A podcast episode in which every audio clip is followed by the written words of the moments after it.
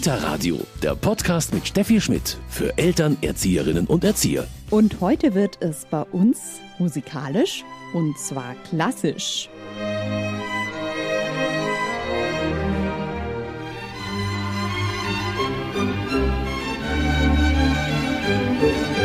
Was ist das Schöne an klassischer Musik für Kinder?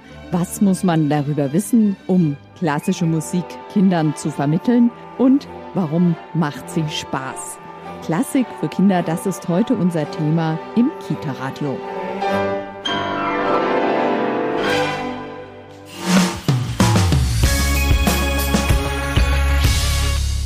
Klassische Musik für Kinder, das ist heute unser Thema im Kita-Radio.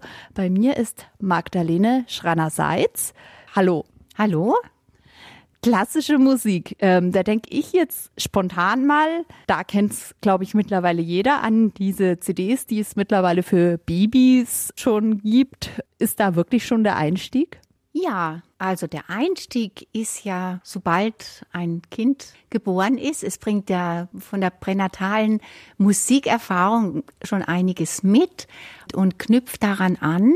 Und klassische Musik ist von Anfang an auf der Ebene des Kindes verstehbar. Das heißt, wenn Baby klassische Musik hört, die ihm gut tut, von Vivaldi oder von Mozart, dann begreift das Baby nicht kognitiv, sondern einfach über sein Erleben etwas von der Musik. Und wenn ein Kind, ein ganz kleines Kind, diese Musik oft hört, begreift es auf einer emotionalen Ebene immer mehr von dieser Musik. Was heißt jetzt für Sie verstehbar? Was zeichnet da die klassische Musik sicher natürlich auch nicht jede, aber mm, Sie haben jetzt schon ein paar Komponisten genannt. Was zeichnet die aus? Warum ist die so geeignet für Babys, dann natürlich später auch für Kleinkinder oder Kindergartenkinder? Im Grunde ist es eine sehr komplexe, strukturierte Musik. Und was den Kindern an dieser Musik gut tut, ist auch dieses Ordnungsprinzip, was sie auch in ihren Körper drin haben, was in ihren Genen drin ist, dieses Ordnungsprinzip. Und es gibt ja viele Komponisten, die explizit für Kinder komponiert haben. Also es ist ja nicht nur so, dass es klassische Musik ist für uns Erwachsene, die wir den Kindern vermitteln oder die ich den Kindern vermittle, sondern ist viel Musik komponiert worden explizit für die Kinder. Zum Beispiel? Claude Debussy hat seine Children's Corner für Klavier, für Kinder komponiert. Debussy hat für seine Tochter Chouchou komponiert. Camille Saint-Saëns hat für seine Schüler am Konservatorium die Karneval der Tiere komponiert, weil einfach ein Faschingskonzert angesagt war und er ja nichts hatte. Oder die ganzen Werke, die Sie kennen, Tchaikovsky, der Nussknacker. Das ist wirklich Musik, die auch explizit ja auch für Kinder geschrieben wurde. Jetzt haben Sie da sicher schon viel auch selbst dann beobachtet. Was spüren Sie da, wenn Kinder, sagen wir dann jetzt vielleicht mal Kindergartenkinder, diese Musik hören? Ich lasse sie einsteigen über das aktive Musik hören. Das heißt, sie sitzen erstmal ruhig da und hören. Und dann beobachte ich, dass ich im Lauf des Hörens was bewegen will bei den Kindern. Vielleicht nur ein bisschen die Hände oder die Füße. Das heißt, das ist ein Ausdruck der inneren Berührung, die dann in kleinen Bewegungen sichtbar wird. Und je öfter ich mit den Kindern das Musikstück höre, beobachte ich, dass sie immer mehr erleben von dem Ganzen. Und dann ist für mich so die Frage, wie kann dieses innere Leben nach außen transportiert werden? Wie kann es sichtbar gemacht werden? Und da gibt's ganz, ganz viele Möglichkeiten, eben die Ausdrucksformen der Kinder aufzugreifen. Zum Beispiel ein Musikstück zu malen mit einem Stift oder mit zwei Stiften oder sich zu einem Musikstück zu bewegen oder zu einem Musikstück auch kleine Geschichten zu erfinden. Manche Musikstücke, zum Beispiel ein norwegischer Tanz von Eduard Krieg, der hat so eine Dynamik, erst ein ganz äh, rhythmischer, fröhlicher Teil und dann ist die Musik richtig wild und dunkel. Und dann kann man sich einfach ganz schön eine Entenfamilie vorstellen, die einfach ganz ruhig und gemächlich und friedlich so daherwatschelt und dann kommt der Fuchs mit dieser dunklen, chaotischen, kräftigen Musik und versucht, diese Entenfamilie durcheinander zu wirbeln. Aber dann kommt in der Musik wieder diese harmonische, rhythmische Anfangsmusik. das sind zum Beispiel Dinge, da kann man kleine Geschichten, so was für die Kinder, für ihr Erleben unterstützend ist, kann man Geschichten entweder wir erfinden oder die Kinder erfinden und diese Geschichten dann eben auch zu spielen, die kleine Entenfamilie zu spielen und einen, der den Fuchs machen möchte und die Entenfamilie wegjagt. Aber am Schluss ist Harmonie. Das heißt, es ist auch so eine positive Affirmation für die Kinder, beispielsweise. Das war schon ein sehr schönes Beispiel. Wir sprechen heute über klassische Musik für Kinder. Frau Schranner-Seitz, Sie haben schon ein paar Tipps gegeben, was für Musikstücke sich eignen. Ist es so, dass Sie schon merken, dass vielleicht viele Erzieherinnen oder Kinderpflegerinnen, die das jetzt vielleicht selbst heute auch nicht mehr täglich hören, da auch ein bisschen Scheu haben, sich vielleicht eher so denken, oh, klassische Musik, ich kenne mich da selber nicht so aus, kann ich da Fehler machen? Ist es überhaupt so gut, wenn ich das die Kinder hören lasse, wo ich selber keine große Ahnung, keine große Vorbildung habe? Ja, bei allem, was die Erzieherinnen oder Fachkräfte im Elementarbereich mit den Kindern machen, ist es wichtig, dass sie selber eine positive Anbindung haben. Also ich kann nicht etwas vermitteln, wo ich nicht empathisch auch mit verbunden bin. Und so ist schon der Weg auch eher über das Erleben der Erzieherinnen, der Teilnehmer in den Seminaren zu schauen, einen Zugang, einen Zugang zu eröffnen zu der Musik. Und dann kann man natürlich schon Musikstücke entsprechend auswählen, die schon eigentlich einen sehr offenen Charakter haben und relativ bekannt sind. Zum Beispiel die vier Jahreszeiten von Vivaldi es ist ja Programmmusik, das heißt, also für die Barockzeit damals, Programmmusik war auch was sehr Außergewöhnliches und Fortschrittliches.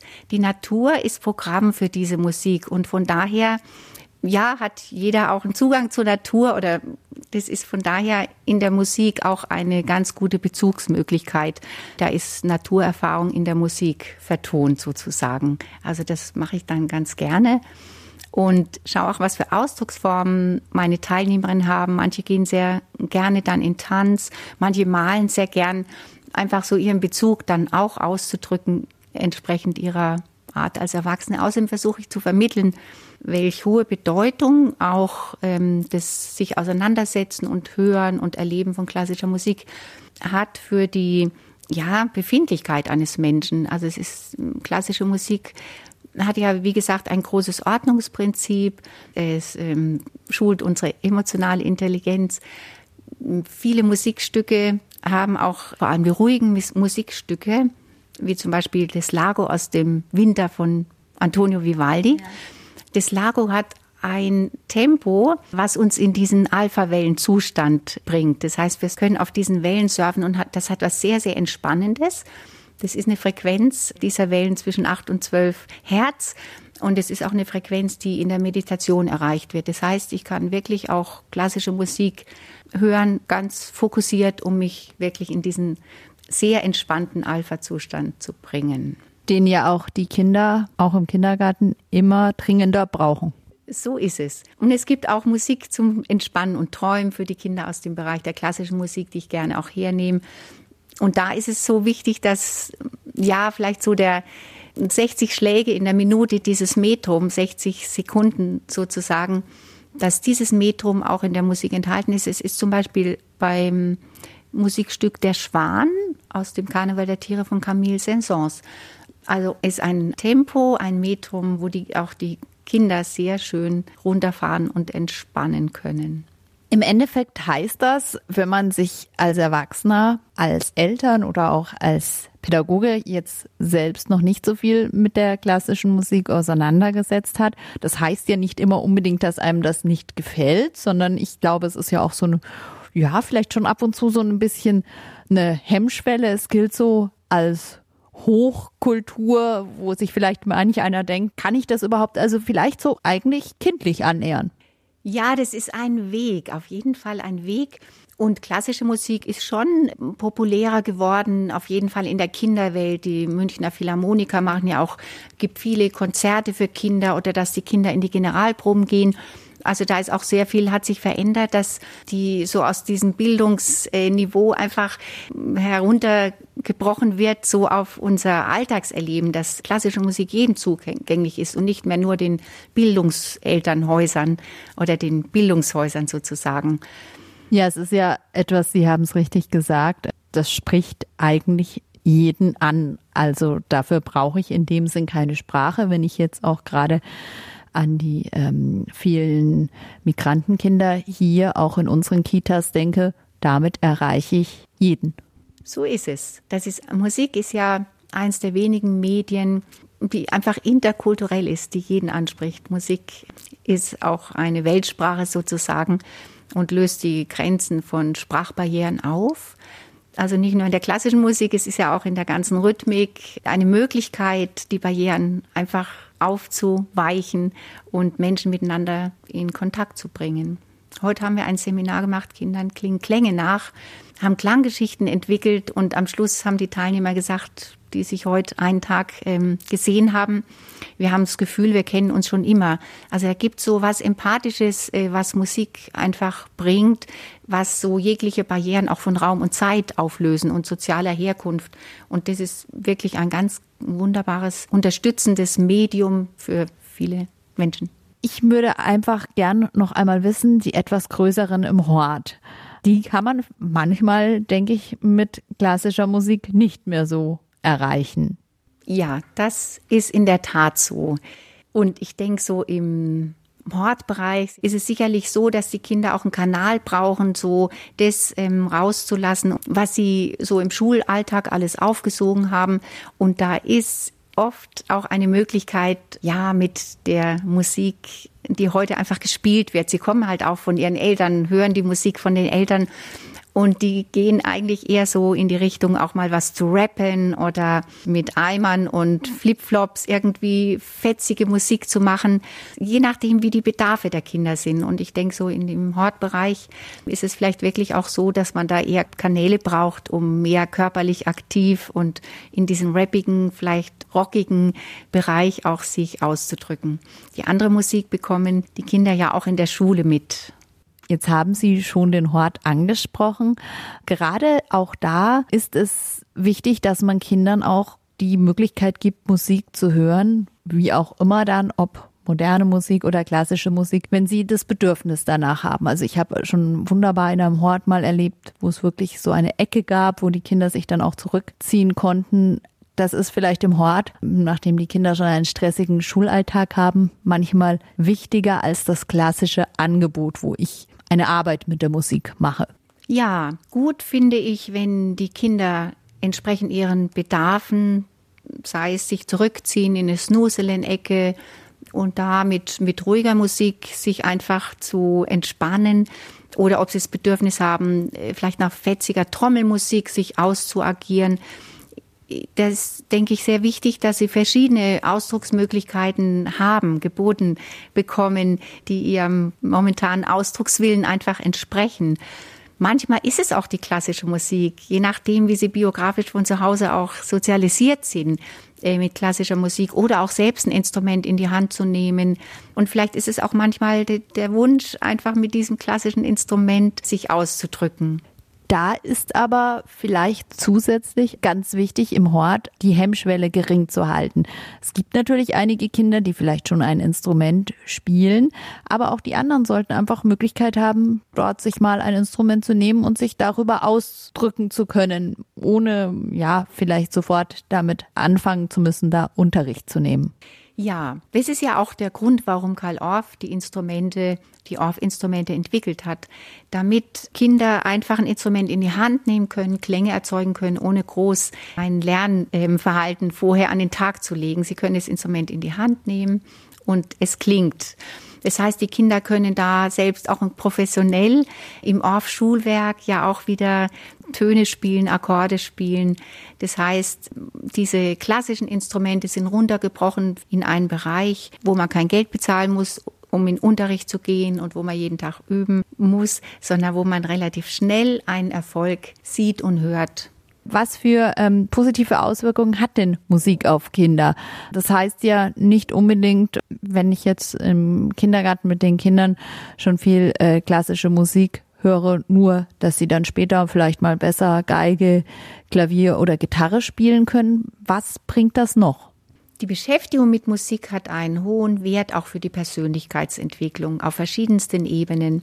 Und das ist auch wissenschaftlich nachgewiesen durch ähm, Untersuchungen äh, von Gehirnstrommessungen, wenn die Bereiche Musik, Bewegung, Sprache miteinander verknüpft werden, dann passieren sehr viele neuronale Verknüpfungen, die bei keiner anderen Tätigkeit so explodiert im Gehirn. Es ist so ein richtiger Gehirncocktail, wie äh, manche Wissenschaftler auch sagen.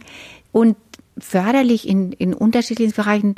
Soziale Kompetenz wird gefördert in, in der ganzen Interaktion, im Zusammenspiel mit anderen die emotionale Intelligenz, weil, man, weil ich immer empathisch und im Erlebnisbereich angebunden bin. Es ist eine differenzierte Wahrnehmung auf verschiedensten Ebenen, die gefördert werden durch die Beschäftigung mit Musik. Und dieses Gesamtpaket führt halt auch dazu, dass man sagt, Musik macht klug. Und es gibt auch Untersuchungen, es gibt einen Herrn Bastian, der auch ein Buch darüber geschrieben hat und zwei Klassen mit Musik befüllt hat und eben andere Klassen nicht. Und es hat sich dann schon herausgestellt, dass da Unterschiede in vielen Persönlichkeitsbereichen sind. Frau Schreiner-Seitz, Sie haben gesagt, Sie merken schon auch so ein bisschen, dass die klassische Musik wieder an Popularität gewinnt. Ja, das ist in der Tat so vor allem für Kinder. Es gibt ja ganz viele Projekte für Kinder, auch in Brennpunktgebieten. Und es gibt viele Bücher mit dem Titel Musik macht klug. Von der Neurobiologie her ist ja auch nachgewiesen, dass klassische Musik äh, neuronale Verknüpfungen hervorbringt, die in keiner anderen Weise äh, hervorgebracht werden die Bereiche Musik, Bewegung, Musik, Sprache in Kontext zu bringen, ist ja auch etwas, was den Geist und auch die Entwicklung von Intelligenz unterstützt. Und das weiß man und darum hat äh, Musik ja auch einen höheren Stellenwert bekommen. Man möchte ja einen Effekt in der Musik und Musik macht klug, Musik fördert die Intelligenz, die soziale Kompetenz, die emotionale Kompetenz. Das sind ja alles Dinge, die sehr wichtig sind und in diesem Terrain bewegt sich ja die Musik und die klassische Musik. Und von daher hat man dem einen höheren Stellenwert auch gegeben. Und hier bei uns bekommen Sie den passenden Medientipp. Kita Radio, Medientipp.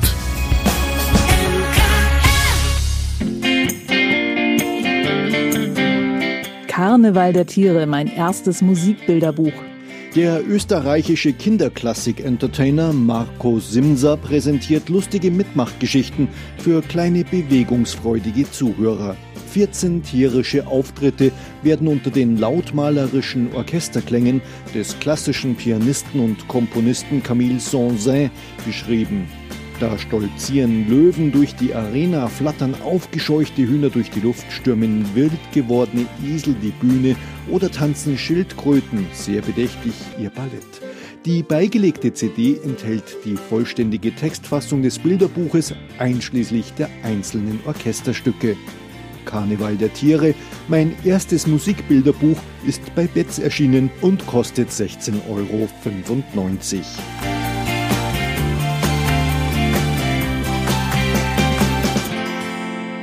Das war's schon wieder. Eine Stunde Kita-Radio. Unser Thema heute klassische Musik für Kinder.